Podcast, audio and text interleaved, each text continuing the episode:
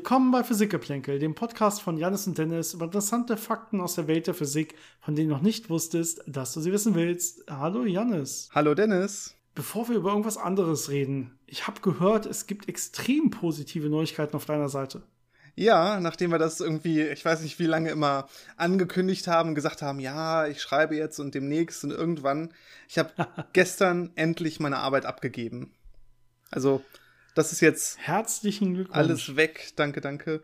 Das heißt, jetzt muss ich nur noch drei Monate warten und dann meine Verteidigung machen, also 45 Minuten Vortrag plus 45 Minuten Fragen und dann ist das durch dann fällst du durch, weil du in Wirklichkeit nichts weißt. Genau. Alles plagi genau. plagiiert hast in deiner Doktorarbeit. Genau. Nein, Glückwunsch, ist eine tolle Nachricht und du hast jetzt ja vielleicht auch wieder ein bisschen mehr Zeit. Ja. Ist auf meiner Seite mit äh, kleinem Baby leider nicht, nicht der Fall. Ich muss gerade irgendwie schaffen, dass wir diese Folgen irgendwann aufnehmen können und ich muss die auch noch schneiden irgendwie. Also es ist gerade ein bisschen sportlich. Äh, dementsprechend auch ganz kurz der Hinweis, wenn im Hintergeschrei, äh, im, im Hintergeschrei, ich sag's schon, im Hintergrund Babygeschrei zu hören sein sollte, ja, äh, kann ich nicht verhindern.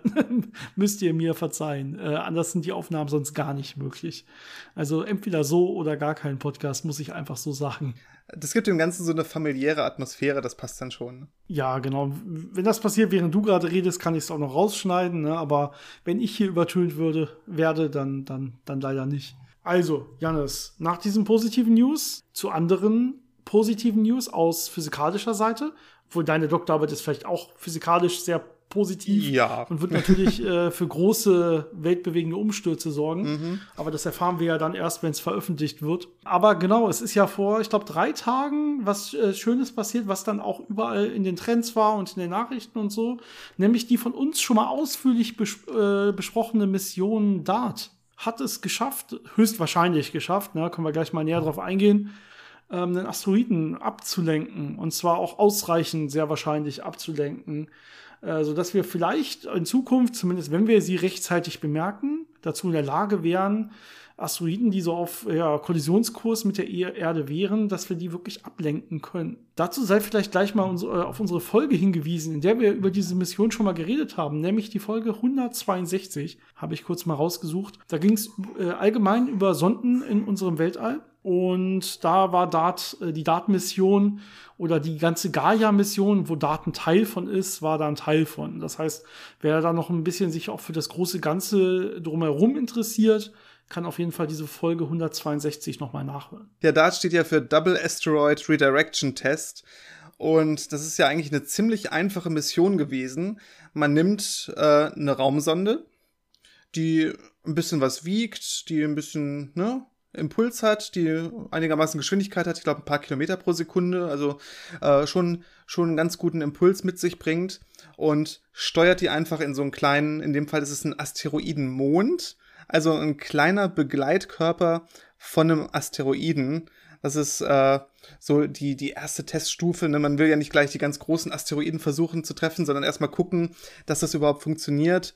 Und deswegen hat man diesen kleinen Mond Dimorphos äh, von dem Asteroiden Didymos ähm, ins Visier genommen.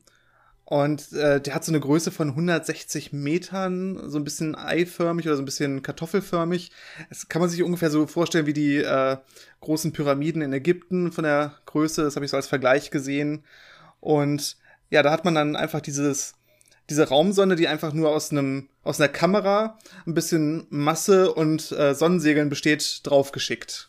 Ja, das ist so das Einfachste, wie man sich überhaupt vorstellen kann, dass man sowas ablenkt. Ne? Also hier kein, keine explosiven Materialien an Bord oder so. Das Ding hat 570 Kilo gewogen. Wie gesagt, ungefähr 6 Kilometer pro Sekunde, relativ hohe Geschwindigkeit. Und dann wollte man einfach mal gucken, ja, was passiert. Passt das ungefähr mit den Berechnungen zusammen? Man dachte sich schon, ja, das müsste eigentlich reichen, um sowas abzulenken. Es kommt natürlich dann auch darauf an, wie ist genau die dichte Zusammensetzung des Materials an der Oberfläche und so, ob das dann äh, erstmal auch Sachen zum Beispiel rausschleudert, ob es Masse rausschleudern kann. Und wenn man sich die Videos da mal anguckt, dann sieht man, da ist wirklich einiges an Masse rausgeschleudert worden. In Wirklichkeit noch deutlich mehr als erwartet wurde sogar. Da kann man natürlich jetzt ein bisschen so Rückschlüsse machen äh, und so rückrechnen, wie war war denn jetzt genau die, das Material auf der Oberfläche und die Dichte und so weiter. Aber überhaupt, wie, wie man das natürlich so dartförmig trifft, deswegen heißt die Mission natürlich auch so, ne, weil es super schwer ist in Wirklichkeit, weil die Distanzen im Raum so riesig sind. Ne? Also im Verhältnis zu den Distanzen, die ja zurückgelegt werden müssen, ist dieser Körper, der da getroffen wurde, von der Größe von so einer Pyramide natürlich extrem klein. Und das ist nicht so einfach. Und äh, das Ding war ungefähr, also die Sonde DART war ungefähr ein Jahr lang unterwegs, knapp unter einem Jahr. Ich glaube, wurde jetzt November letzten Jahres gestartet. Na, also man sieht schon, man muss die Bahn doch sehr sauber quasi planen mhm. und berechnen, wenn man so einen kleinen Körper dann treffen will. Und ich glaube auch bis quasi zum Einschlag selber bis kurz vor dem Einschlag hat die NASA noch angegeben, dass die Wahrscheinlichkeit, dass man knapp dran vorbeischießt, so ungefähr zehn Prozent sind. Was eine extrem hohe Zahl ist, wenn man solche Ho Hochpräzisionsexperimente macht im Prinzip. Also es war den Leuten wirklich nicht ganz klar, schaffen wir es wirklich, so einen Frontaleinschlag zu machen äh, wie er dann letztendlich wirklich gelungen ist. Also eine sehr erfolgreiche Mission auf den ersten Blick. Ja, dementsprechend groß war ja der Jubel. Es gab einen Livestream. Ähm, wie gesagt, diese Raumsonde hatte diese eine Kamera dabei als einziges technisches äh, großes äh, Equipment und ähm, die hat halt die ganze Zeit jede Sekunde dann Bilder geschickt äh, von diesem Anflug auf den Asteroiden. Da gibt's dann wunderschöne ähm, ja, das so als Film zusammengeschnittene Versionen von, wo man diesen Anflug wirklich dann äh, sehr, sehr bildlich sieht und sieht einfach faszinierend aus, wie dieser kleine Mond immer näher kommt und wie man dann wirklich diese Details sieht, diese Felsbrocken da drauf sieht, die so ein paar Meter groß sind. Äh, wunderschön zum Bouldern wahrscheinlich. Und was interessant war, ist, dass das Ding relativ viele grobe Felsblocken hatte, äh, Felsblöcke hatte. Also nicht so feinstaubig war wie manche anderen Asteroiden, die man schon äh, gesehen hat und wo man äh, auch drauf gelandet ist, sondern es war alles ein bisschen gröber. Äh, es hängt viel mit der Entstehungsgeschichte zusammen und, und ähm, auch die Größe von diesem äh, Ding, dass es dann andere Prozesse beim Zusammensetzen hat, wo dann der Staub zum Beispiel eher, also die feinen Teilchen eher verschwinden können von der Oberfläche und dann eher diese gröberen äh, Brocken übrig bleiben. Deswegen ist es dann eher so grobbröckelig und nicht so äh, feinstaubig. Das wusste man vorher nicht ganz so genau. Und ähm, dann sieht man halt wunderschön, wie dieses äh, diese Raumsonde darauf immer näher zufliegt und dann irgendwann der Feed weg ist, weil es einfach dann eingeschlagen ist und dann nichts mehr übertragen werden konnte. Aber in dem Moment wussten die halt dann im Kontrollzentrum, ja, wir haben es geschafft, wir haben wirklich getroffen. ist ja sehr tragisch gewesen, wenn er, ähm, wenn dieser kleine Mond dann immer näher kommt und dann immer so ein bisschen weiter aus dem Bild verschwindet und das Ding dann vorbeifliegt. Deswegen haben die dann wirklich bis zur letzten Sekunde gehofft und mitgefiebert, dass es auch wirklich trifft. Ja, ähm, wir haben natürlich noch, ich glaube, zwei andere ähm, quasi Körper oder Orte, von denen es Bilder davon gab. Äh, einmal war es der äh, Licia Cube oder Likia Cube, ich weiß nicht genau, wie er heißt, aber der gehört quasi auch zur Ausrüstung von Dart selber. Der wurde quasi kurz vorher ausgesetzt als kleine Kamera, die das dann so im knappen Vorbeiflug von, ich glaube, 16.000 Kilometern oder so quasi auch noch filmen und übertragen konnte. Und die Kamera verbleibt, dieser kleine Kamerawürfel verbleibt jetzt erstmal in der Sonnenumlaufbahn selber. Und äh, zusätzlich konnten dann auch noch Teleskope auf der Erde das Ganze beobachten und dann auch quasi, äh, ich glaube, die haben dann irgendwie so im Prinzip ungefähr einmal pro Minute oder so. Weißt du die genauen Zahlen, Janis? Äh, ich weiß nicht die genauen Zahlen, aber es gibt äh, von Teleskopen auch teilweise wirklich äh, durchgehende Aufnahmen, also Filmaufnahmen es gab, es gab relativ viele, die da hingeguckt haben. James Webb hat, glaube ich, auch hingeguckt, ähm, aber auch teilweise Amateurastronomen mit etwas größeren Teleskopen haben da schöne Aufnahmen gemacht aus unterschiedlichsten Regionen. Man hat wunderbar gesehen, wie das plötzlich viel heller wird, weil dieser ganze Staub dann rausgeschleudert wird und angeleuchtet wird und äh, dann ja so eine große Staubwolke sich ausbreitet. Es war dann auch interessant, äh, welche Muster man dann beobachtet hat, wie diese Staubwolke sich ausbreitet, dass das nicht unbedingt so gleichmäßig ist, sondern so ein bisschen, ja, so eine fadenförmige Struktur da drin hat, äh, einfach von der Art, wie das äh, Material ausgeworfen wurde. Aber da gibt es auf jeden Fall eine ganze Reihe an äh, unterschiedlichen Aufnahmen, Bildern, äh, zusammengestellten Videoaufnahmen, ähm, die das eben aus den unterschiedlichsten Positionen beobachtet haben. Es war schon ein ziemliches Spektakel am Himmel, wenn auch natürlich sehr klein.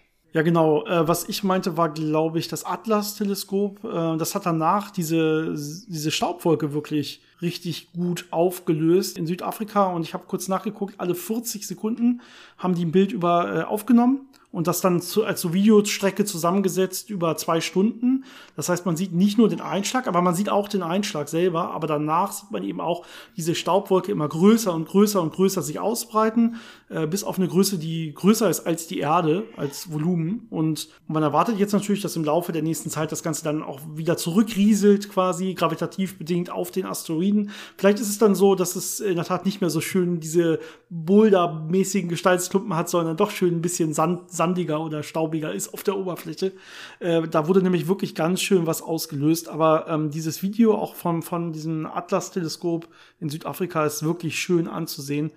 Äh, geht auch nur ein paar Sekunden, wie im Zeitraffer das Ganze über dann zwei Stunden quasi durchläuft. Ja, das Spannende ist natürlich, dass das noch nicht alles war, sondern es wird noch eine Folgemission geben, die dann dann auch mal vorbeifliegt und sich genau anguckt, was ist da jetzt genau passiert und die das noch mal äh, ein bisschen im Detail vermisst, wie wirklich der äh, die Auswirkung von dieser Kollision war. Wie viel hat man die Bahn verändert?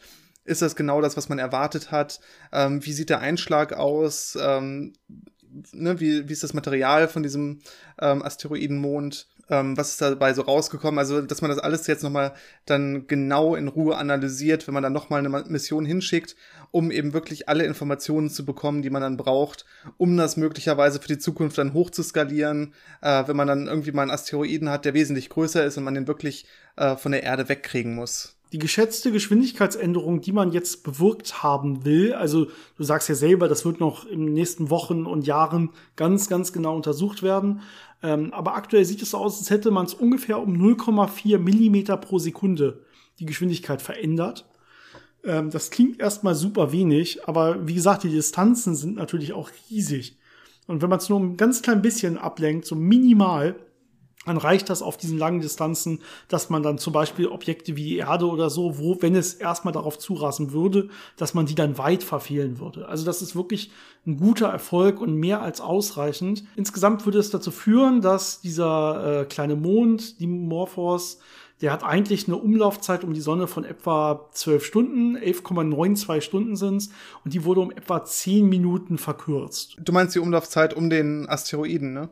Äh, um den Asteroiden. Äh, so, so schnell ist er, glaube ich, nicht, dass er so schnell um die Sonne rumkommt. So, er, ergibt mehr Sinn. Danke, danke für die Korrektur. Natürlich, genau. Um etwa zehn Minuten verkürzt und äh, genau, also damit doch deutlich abgelenkt wurde. Das ist schon gar nicht so wenig, ne? Bei so einigen Stunden Umlaufzeit ist um zehn Minuten zu ändern. Da sieht man, was so ein kleiner äh, Einschlag gerade wenn man sonst keine großen Kräfte wirken hat, äh, ausmachen kann. Ne? Das ist ja nur wirklich diese Bahn, die gravitativ gebunden ist und so ein kleiner Schubs kann dann schon ausreichen, um das wirklich massiv zu stören. Ja, aber dieser, dieser Einschlag, das war ja noch nicht mal das wirklich Besondere dabei. Das ist natürlich das Hauptziel der Mission.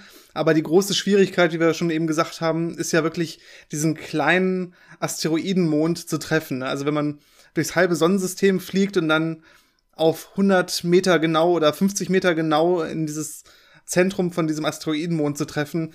Das reicht natürlich nicht, wenn man da sagt, okay, wir schießen das jetzt in die Richtung und in einem Jahr wird das schon die richtige Stelle treffen, sondern da muss man natürlich immer noch mal ein bisschen nachkorrigieren und ein bisschen navigieren und gucken, dass man immer wieder auf dieser richtigen Trajektorie bleibt und da nicht äh, von abkommt durch Störungen. Es gibt ja Sonnenwinde, die einen da wegpushen können.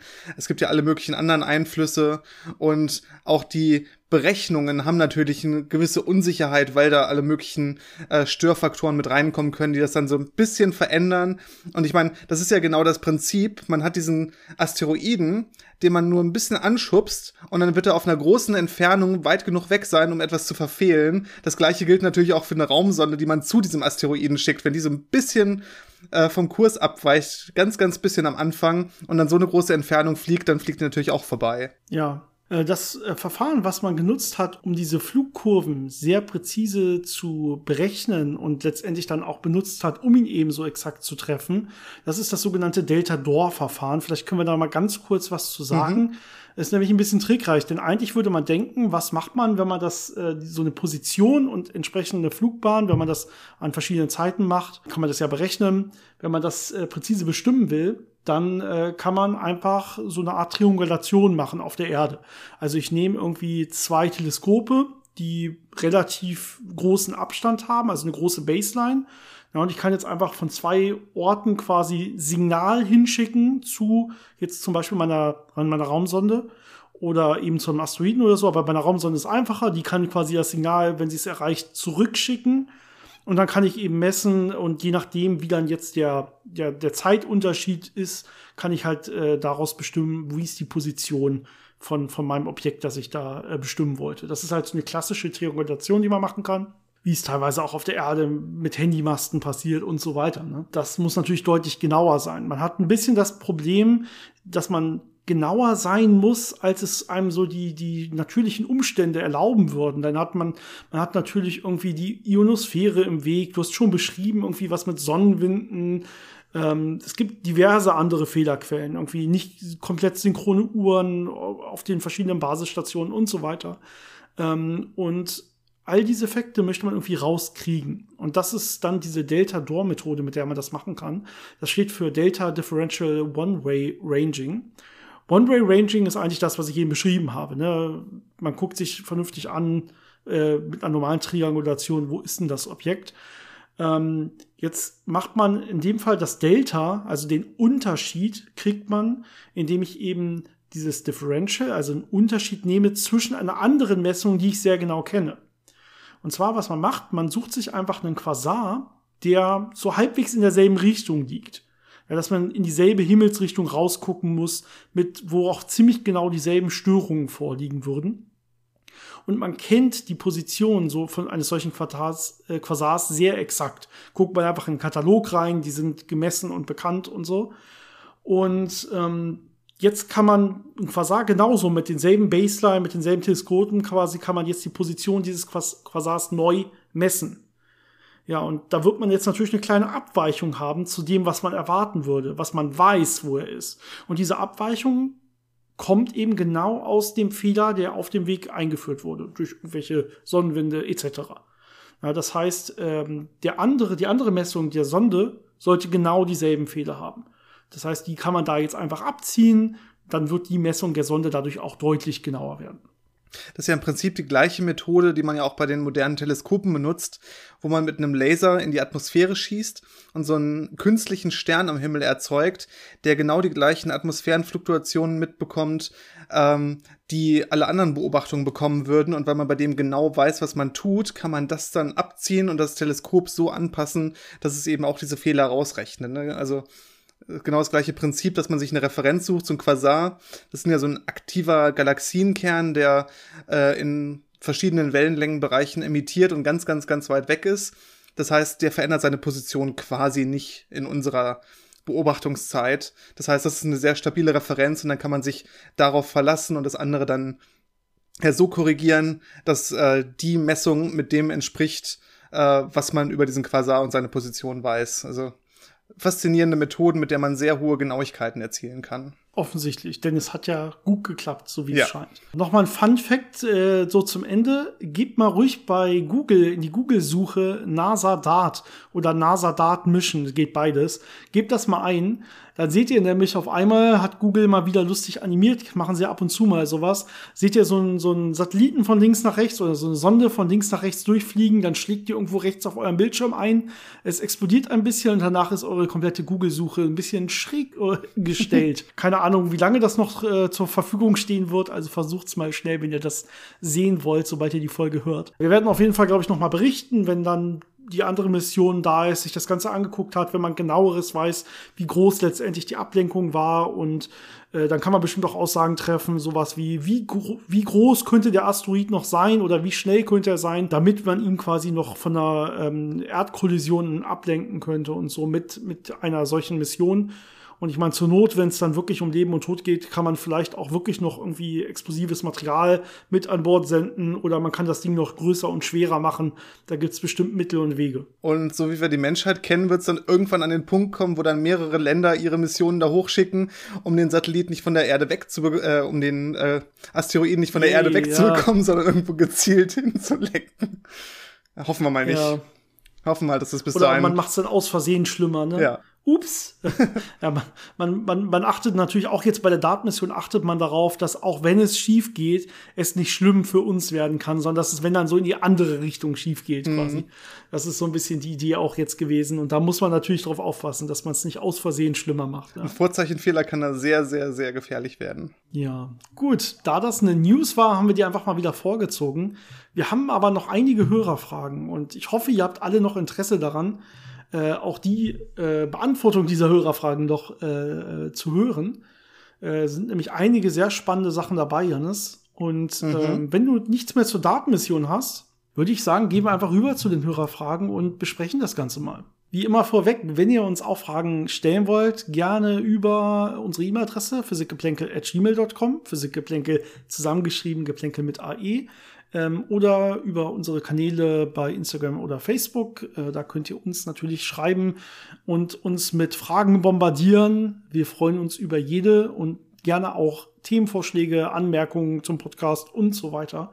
Äh, da wurde ich übrigens auch darauf aufmerksam gemacht, dass wir jetzt, glaube ich, zwei Folgen draußen hatten, wo irgendwie unser Anfang und unser Ende ein bisschen abgekappt war und so in der Musik unterging, hm. äh, in der Intro- und Outro-Musik. Ich habe keine Ahnung, wie es passiert ist. Ich hoffe, es wird in Zukunft nicht wieder passieren. Ich werde mal ein bisschen genau darauf achten. Sorry dafür. Aber das ist ja eh nur unser Gelaber vorweg und äh, so zum Schluss. Ich glaube, da ist nicht äh, essentiell Physikalisches verloren gegangen. Gut, fangen wir mal an mit einer Nachricht, die uns über Facebook erreicht hat. Und die meisten Hörer werden schon wissen, ha, wie hat er das überhaupt mitbekommen? Weil ich immer erzähle, ja, Facebook kriegt nicht so richtig eine Anzeige und da schreiben uns auch ganz selten mal irgendwer. Dementsprechend, ähm, ja, ich hab's, ich hab's gelesen, wenn auch ein bisschen später. Aber vor zehn Tagen hat uns der gute Benjamin über Facebook geschrieben. Vielen Dank. Und ähm, er sagt, ähm, er hört auch andere Kanäle und Podcasts und einer davon ist unter anderem Unser Kosmos. Und die haben eine, oder einer davon, ich weiß nicht genau, wie das organisiert ist, hat eine sogenannte Steg-Theorie, S-T-E-G. Und ähm, da gibt's so, die widerspricht quasi so ein bisschen dem, der, ja, was man so als Urknallmodell quasi kennt. Oder Lambda-CDM-Modell, wenn man physikalisch bleiben will. Und hat so ein bisschen seine eigene Theorie aufgemacht. Und die Frage ist, was wir davon halten. Ich meine, Janis, wir machen ja immer ganz gerne so eigene Folgen über so größere Verschwörungstheorien mhm. und äh, lassen uns da so ein bisschen drüber aus und gehen auch auf die Argumente und so ein. Das hier ist, glaube ich, ein bisschen zu klein dafür. Aber man hört schon an dem, was wie ich es ankündige, ja, es ist schon ein relativer Unsinn. Äh, das müssen wir einfach so sagen. Wir haben uns das beide mal kurz angeguckt, auch verschiedene Versionen davon. Es hört sich aber nicht nach einer kompletten Verschwörungstheorie an, sondern es hört sich eher danach an, als wenn die Person, die das schreibt, ich kenne nicht mal den Namen, als wenn die so ein paar Sachen einfach falsch verstanden hat und sich dann selber einfach so in falsche Schlussfolgerungen reingeritten hat. So hört sich das eher an. Ja, ich glaube, es gibt da immer so diese zwei Arten von Leuten mindestens, äh, äh, denen ich schon so begegnet bin oder was ich so mitbekommen habe. Es gibt diejenigen, die nicht so den Überblick über das Feld haben, denen nicht so bewusst ist, was da alles an Forschung passiert ist und was die Erkenntnisse sind und dann so ein paar Teile aufschnappen und sich versuchen, da mit eigenen Gedanken so ein Bild zu bauen und das dann irgendwie, ja, veröffentlichen. Und dann gibt's natürlich diejenigen, die schon wissen, was da draußen passiert, das aber alles ablehnen, was dann wirklich eher in Richtung Verschwörungstheorie geht, wo die dann sagen, ja, die ganze Wissenschaft, die unterdrückt dieses Wissen, weil, ne, und so. Und das wirkt für mich eher so dieser, dieser, eher dieser, ja, unschuldige Versuch, einfach mit eigenen Ideen irgendwie so einen Beitrag zu leisten. Aber ja, ja, wenn, wenn da so ein bisschen also, der Hintergrund. Vielleicht mal ein Beispiel, ja. Ich meine, die Hörer wissen gerade überhaupt nicht, worüber wir reden. Stegtheorie ist zum Beispiel, er sagt dann, okay, irgendwie äh, hat er rausgefunden oder rausgehört, dass ja jeder Punkt im Universum gleichberechtigt sein sollte. Na, und äh, dementsprechend gibt es irgendwie keinen Mittelpunkt. Und ähm, daraus folgt er dann oder folgert er dann, dass es keinen Urknall gegeben haben kann. Weil ja beim Urknall alles an einem Punkt war. Ja. Diese Aussage, ich meine, ihr wisst das mittlerweile, wenn ihr uns lange, nach, lang, lang genug zuhört, ist natürlich falsch. Ne? Also die Aussage, die erste ist natürlich völlig richtig. Es gibt keinen ausgezeichneten Punkt. Ja. Und äh, während dieser heißen Phase, die man auch als Urknall bezeichnet, war einfach alles sehr dicht beieinander aber überall. Und es war immer noch unendlich groß und es gibt auch weiterhin keinen ausgezeichneten Punkt. Na, das ist die Phase, die man Urknall nennt, diese extrem dichte, sehr, sehr heiße Phase. Das heißt, er kommt irgendwie da aus dem richtigen Standpunkt, aber macht dann irgendwie so eine falsche Schlussfolgerung. Und ähm, ja, sowas ähnliches hat er dann auch bei der Ausdehnung des Universums, äh, wo er sich die Raumkrümmung ein bisschen zu bildlich, glaube ich, vorstellt und irgendwie sagt, ja, statt dass es gekrümmt wird, wird's langgezogen. Ich glaube, da fehlt einfach, ich sag mal, so ein bisschen salopp, so eine, so eine eine, eine Differentialgeometrie-Vorlesung oder so, um dann sich das überhaupt vernünftig vorstellen mhm. zu können. Man muss es einfach so sagen. Also man hat irgendwie so Sachen aufgegriffen, aber man wendet sie dann so ein bisschen falsch an. Einfach. Und dementsprechend, das ist nicht so richtig eine Verschwörungstheorie, sondern eher so ein bisschen, bisschen am Ziel vorbei. Ich finde es ein bisschen anmaßend, dass er es dann selber Theorie nennt. Ja, er könnte ja auch das einfach als Fragen formulieren und dann sich Antworten dazu anhören. Das wäre eigentlich so das, das Vorgehen. Ne? Er könnte uns ja Fragen stellen hier im Podcast. Würden wir gerne darauf antworten. Vor allem wichtig ist ja, wenn man eine Theorie ausarbeitet, dass sie auch eine, eine Aussagekraft und eine Vorhersagekraft hat. Also, dass man damit konkrete Vorhersagen berechnen kann. Das heißt, da muss sehr viel äh, Mathematik mit drin sein. Es reicht nicht, wenn man mit Wörtern spielt, weil das einfach ja sehr beliebig ist und einen sehr sehr weit äh, von von der Realität wegführen kann.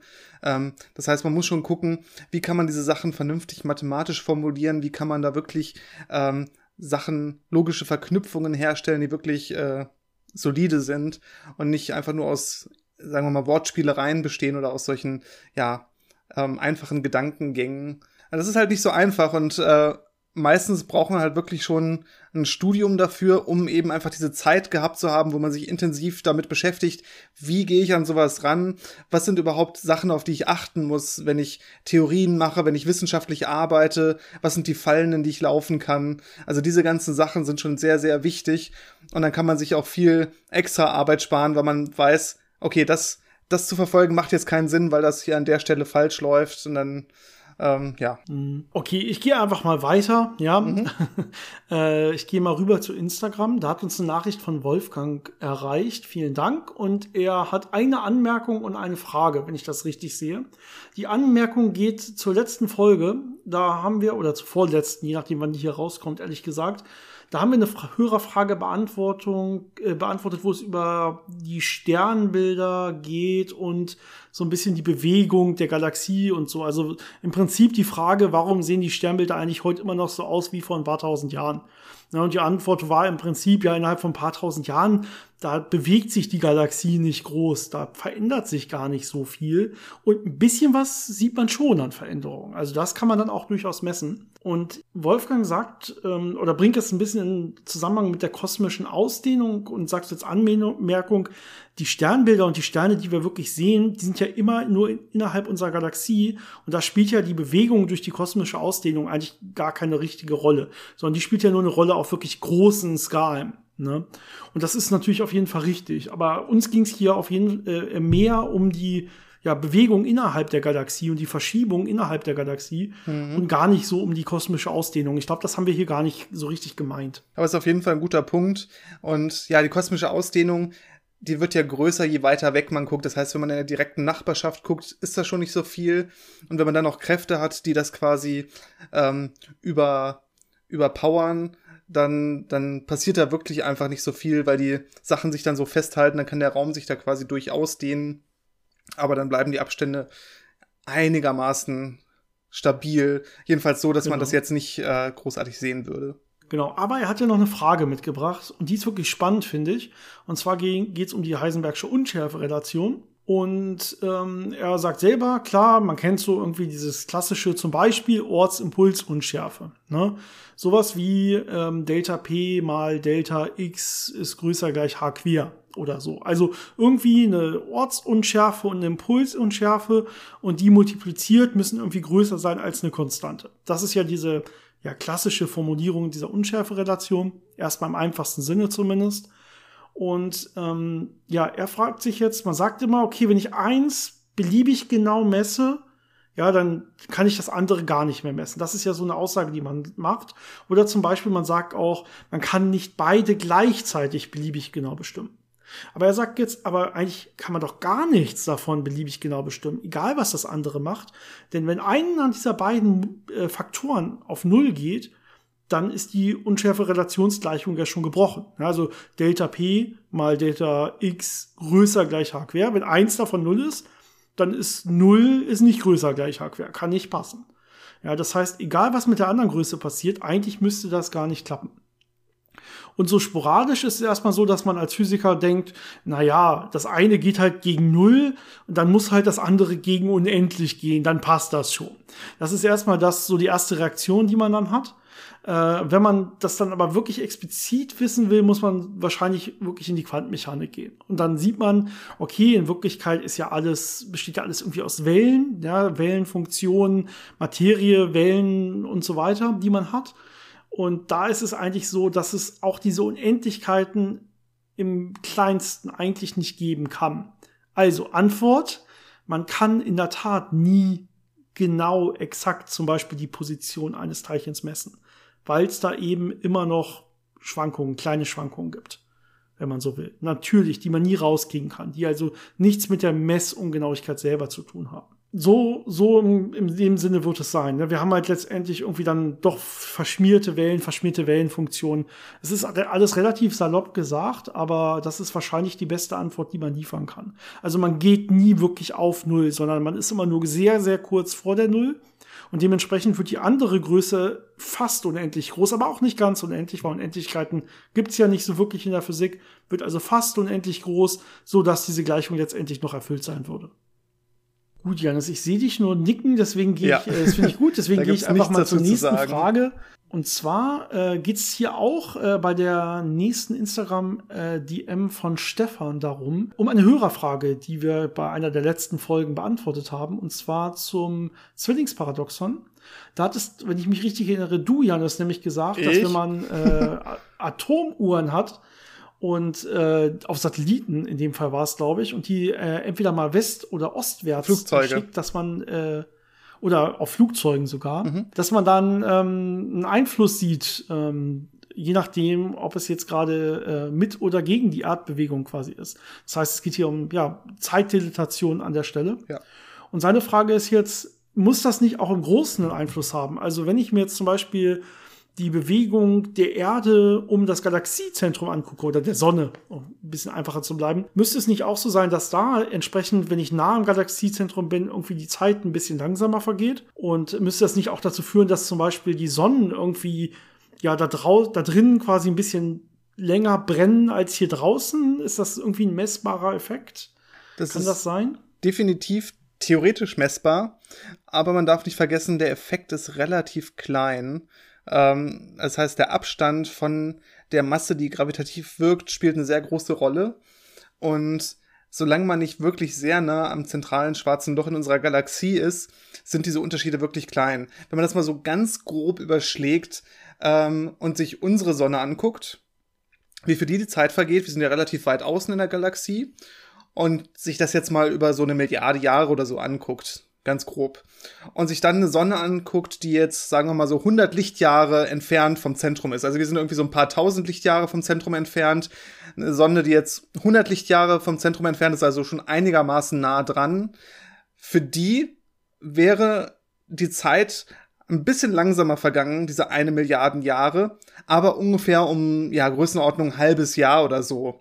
Das heißt, der Unterschied ist da, auch im Prinzip messbar, aber der ist so klein auf den großen Skalen, dass es keine, keine praktischen großen Auswirkungen hat. Wenn man dann wirklich sehr, sehr nah äh, ans schwarze Loch drankommt, dann ist es natürlich definitiv wesentlich größer der Effekt. Aber ja, bei den normalen Abständen, wo sich die ganzen Sonnen im, ähm, äh, in der Milchstraße verteilen, macht das nicht den großen Unterschied. Na, also ob das jetzt ja. 100 Lichtjahre entfernt sind oder 10.000 Lichtjahre. Also ein halbes Jahr auf 4,5 Milliarden Jahre hört sich in der Tat nicht äh, ja, relevant an, was irgendwie das Abbrennen von Sonnen oder so betrifft. Gut, ähm, dann gehe ich mal in unsere E-Mails rein. Da hat uns als erstes der Rob geschrieben. Auch vielen Dank dafür. Und ich fasse das mal ein bisschen zusammen. Ich hoffe, das ist okay für dich. Frage hat mit der dunklen Materie zu tun. Und zwar auch so, ich würde fast sagen, ein bisschen klassischer die Frage schon wieder. Warum macht die dunkle Materie eigentlich auf großen Skalen bei Galaxien und so weiter so einen großen Unterschied, aber für uns hier macht es eigentlich überhaupt keinen Unterschied. In unserem Maßstab spielt dunkle Materie ja überhaupt keine Rolle, so in unserer Küche mhm. oder sogar auf, sogar auf unserer Erde oder so nicht. Ähm, und er fragt sich dann letztendlich, äh, muss man nicht vielleicht sogar das Gravitationsgesetz dann einfach vielleicht hinterfragen, wenn man so einfach überhaupt keine Ahnung hat, was sowas wie dunkle Materie ist und was diese Effekte auf großen Skalen sind? Ähm, oder ja, passen die ansonsten sehr gut? Oder woran liegt es, dass man nicht die Gravitationsgesetze einfach wegwirft quasi oder überarbeitet. Ja, vielleicht zu dem Effekt äh, in unserem Alltag. Ähm, das Ding über dunkle Materie ist ja, dass sie nur gravitativ wechselwirkt. Und wir wissen ja, die Gravitation ist relativ schwach als Kraft im Vergleich zu elektromagnetischen Kräften.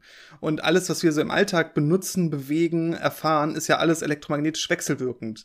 Das heißt, die Kräfte zwischen den Objekten hier sind nie gravitationsdominiert und deswegen würde dunkle Materie da nie äh, so stark sein, dass es einen großen Unterschied machen könnte. Und ich glaube auch die dunkle Materie, die man so annimmt, ist bei uns relativ ja, dünn. Das heißt, es ist auch nicht so viel dunkle Materie da, dass sie jetzt ähm, durch ihre Anwesenheit großen gravitativen Effekt äh, verursachen könnte, den man wenigstens gut messen könnte. Sonst hätte man sie ja schon detektiert. Das heißt, ähm, ja, das ist, ist erwartet, dass sie einfach sehr schwach wechselwirkt und deswegen bei uns im Alltag nicht auftaucht. Aber eben auf großen Skalen, auf galaktischen Skalen, ähm, weil dann doch eben einiges an Masse zusammenkommt, wenn man das alles zusammennimmt. Und dann macht das eben schon einen Unterschied. Genau. Und ja, was die Theorien angeht, es gibt natürlich ähm, auch die Versuche, andere alternative Gravitationstheorien zu erfinden um, oder unsere Gravitationstheorien, um Terme zu erweitern, haben wir schon öfter mal drüber geredet, äh, was es da gibt. Und die müssen dann halt auch letztendlich Voraussagen machen und alles gut beschreiben können. Und bisher sieht es nicht so aus, als ob solche Theorien, die Mondtheorien zum Beispiel, äh, Modified Gravity und so, als würden die wirklich gut passen, sondern dieses Modell der dunklen Materie sieht eben doch eigentlich super gut aus. Es gibt auch mehr als nur irgendwie Veränderungen von Galaxierotationen und so. Ähm, es geht ja auch zum Beispiel Gravitationslinseneffekte, die man sieht, die nur mit dunkler Materie zu erklären äh, sind. Man sieht dunkle Materieverhältnisse in der kosmischen Hintergrundstrahlung und so weiter. Also es kommt aus vielen Ecken, kommt quasi so ziemlich derselbe Input und man weiß auch gar nicht so wenig. Also der Parameterraum, ähm, auf dem man diese dunkle Materie eingegrenzt hat, ist schon relativ klein. Man muss das Teilchen im Prinzip nur noch finden. In, nur noch in Anführungsstrichen. Mhm. Na, es ist nicht so wie bei der dunklen Energie. Da würde ich wirklich sagen, ja, da haben wir wirklich eigentlich keine Ahnung. Und da muss man wirklich noch viel, viel Arbeit leisten. Bei der dunklen Materie sind wir eigentlich sehr nah dran, zumindest gefühlt. Ich meine, letztendlich kann es immer anders kommen, aber ähm, dementsprechend erwartet man eigentlich, dass man da demnächst mal was finden müsste. ja, das bleibt spannend. Es gibt ja so ein paar Kandidaten, ein paar gute Experimente, wo man sucht und hoffentlich dann vielleicht mal was findet. Ob das entweder so Aktionenähnliche Teilchen sind, so Alpsteilchen oder irgendwelche Wimps oder irgendwelche sterilen Neutrinos oder so. Man darf gespannt sein. Mhm. Genau, okay, ich gehe mal zur nächsten E-Mail von Dirk. Auch vielen Dank dafür. Und äh, Dirk, ich fasse die Frage auch mal ein bisschen zusammen. Ich hoffe, das ist okay. Letztendlich ist die Frage, ist eine Batterie, die ich habe, ein bisschen schwerer, vielleicht auch unmessbar, aber zumindest theoretisch, ein bisschen schwerer, wenn sie geladen ist, als wenn sie nicht geladen ist. Und er sagt selber, nach seiner Vermutung oder nach dem, was er gehört hat, müsste es so sein, dass in einer geladenen Batterie irgendwie mehr Elektronen sind. Und Elektronen haben ja Masse und deswegen müsste eine geladene Batterie ein bisschen schwerer sein. Und äh, unsere Überlegung dazu, wir haben uns da kurz Gedanken zugemacht, äh, gerade bevor wir den Podcast gestartet haben, war eigentlich, ja, so eine geladene Batterie müsste schwerer sein als eine ungeladene, ähm, aber aufgrund dessen, dass die Energiedichte da drin höher ist. Ja, und so eine elektrische Energie, die da drin steckt, als potenzielle Energie, tritt hier nach E gleich mc Quadrat natürlich dann auch irgendwie zur Gesamtmasse bei. Das heißt, dadurch sollte es schwerer sein. Ob da jetzt dann letztendlich mehr Elektronen sind oder nicht, hängt, glaube ich, stark von dem, von der Batterie ab und von dem Kreislauf, von dem Stromkreislauf, wie du sie entladen hast oder geladen hast. Also, da würde ich nicht unbedingt zustimmen. Das kann durchaus noch genauso viele Elektronen haben. Die meisten Batterien für sich genommen äh, sind ja erstmal neutral elektrisch. Dementsprechend sind da immer gleich viele Elektronen drin.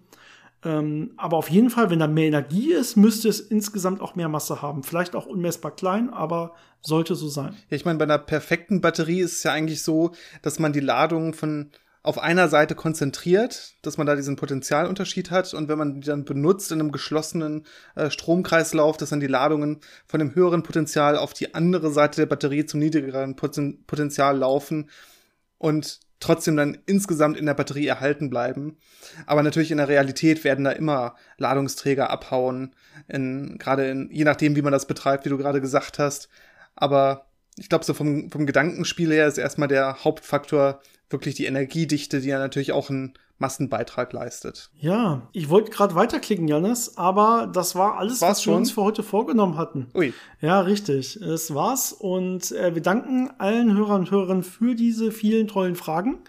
Und wir hoffen, ihr habt alle bis zum Ende durchgehalten, auch noch durch die vielen Fragen, weil war ne, wirklich was Spannendes dabei. Ich denke, jetzt seht ihr es auch.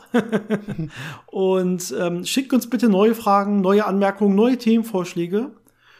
Und äh, wir hören uns hoffentlich alle nächste Woche wieder. Ja, uns würde es sehr freuen, wenn ihr den Podcast verbreitet, wenn er euch gefällt, ne? teilt, Freunden mitteilt und so. Das sagen wir viel zu selten. Uns wird immer gesagt, ihr müsst das öfter sagen, nur dann denken die Leute dran. Äh, mag so sein, dass man das wahrscheinlich statistisch so rausbekommt, aber irgendwie müssen wir es dann auch am Anfang wahrscheinlich sagen und nicht am Ende. Na gut, also bitte teilt diesen Podcast und so. Und ihr könnt ihn auch bewerten, glaube ich, auf diversen Plattformen, irgendwie bei Apple und Spotify und so. Einfach auch noch mal gut bewerten. so, jetzt habe ich es alles mal gesagt. sehr gut. Ähm, Janis, irgendwann schieben wir es vielleicht mal automatisch nach vorne. Da muss ich mir noch mal was überlegen. Aber Oh ja, machen wir ja fast nie sonst. Ja. Aber ja, ist ja eh aktuell nur ein Hobby. Wir verdienen ja auch kein Geld damit oder so. Dementsprechend ist es, glaube ich, auch nicht so nötig. Mm, Die Leute, die wissen, was gut ist, die hören den Podcast. Genau. wir müssen, okay, wir müssen ja auch okay. nicht sagen, und bitte de äh, danken unseren Sponsoren und guck da und so. Es fällt ja alles weg. Richtig. Alles klar, gut. Also noch weiterhin viel Spaß und eine wunderschöne Woche wie immer. Gutes Wetter ähm, und ähm, ja, bis zum nächsten Mal. Macht's gut. Ciao. Bis dann.